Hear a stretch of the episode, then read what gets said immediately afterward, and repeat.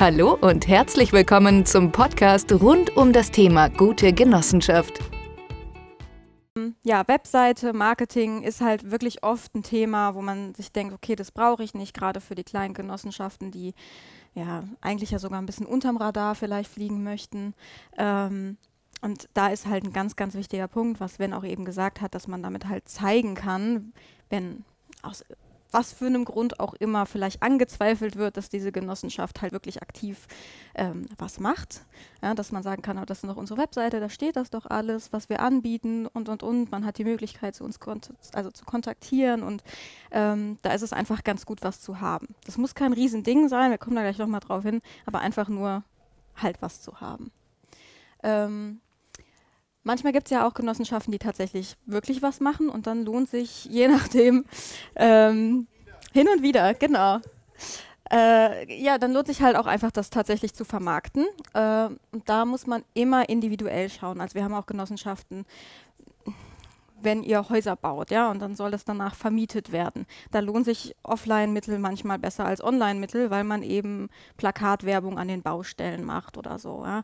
Ähm, deshalb, je nachdem, was die Genossenschaft macht, das können ganz, ganz unterschiedliche Sachen sein. Wenn es darum geht, Netzwerke aufzubauen oder so, dann ist digital eigentlich total das Mittel der Wahl, um das zu vermarkten. Also auch hier gilt es wie bei jedem anderen Unternehmen tatsächlich ja auch, einfach individuell schauen, was passt tatsächlich am aller, allerbesten. Und ein paar davon gucken wir uns jetzt mal näher an, und zwar die Online-Mittel. Ähm, die Webseite ist halt das, was wir wirklich eigentlich jeder Genossenschaft immer mit ans Herz legen. Eben aus besagtem Grunde, äh, dass man den Geschäftsbetrieb nachweisen kann, aber eben auch, weil ihr selbst diktiert, was über euch gefunden wird. Ne? Oder dass ihr halt überhaupt gefunden werdet. Also man kann natürlich sich in irgendwelche Plattformen und sowas eintragen lassen, aber die Genossenschaft, Webseite, was da drauf steht, das bestimmt nur ihr und niemand anders. Ja? Ähm, also keine Ahnung, wenn da jemand irgendwie, wie soll ich das nett sagen, ähm, nicht so gut findet ja, und äh, auf diverse Portalen oder sowas nicht so schöne Sachen über euch schreibt und das alles ist, was über euch zu finden ist, ist es jetzt nicht so gut, wenn potenzielle Kunden euch halt googeln und ähm, dann solche Sachen finden. Deshalb ist es immer ganz schön, wenn man eine Webseite hat, die natürlich auch bei diversen Suchmaschinen recht weit oben rankt. Ähm, ja, einfach eure Informationen selbst zu bestimmen dann ist es natürlich auch so klar, es kann auch ein Vertriebstool sein, also Akquise über Webseite, digital, digitale Vertriebskanäle, das kennen wir inzwischen alle.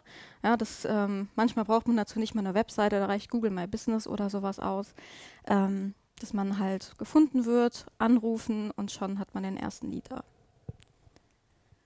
Genau, Plattformmarketing ist auch so eine Geschichte. Es gibt ähm, eigene Genossenschaftsplattformen tatsächlich, also wo könnt ja einfach mal googeln, Genossenschaft Deutschland, da kommt ihr auf diverse Verzeichnisse, ähm, wo du nach Branchen filtern kannst und so. Das kann Sinn machen, sich da einzutragen, wie gesagt, je nachdem, was die Genossenschaft halt macht. Ähm, aber wenn es sich lohnt, dann ähm, für euch vielleicht auch ein ganz guter Hinweis. Oft sind diese Einträge tatsächlich auch kostenlos. Also viele dieser Plattformen finanzieren sich ähm, über Werbung. Und ähm, wenn ihr da einfach einen kleinen Eintrag habt, das war's für heute. Weitere Infos finden Sie jederzeit auf www.genoheld.de. Auf Wiederhören!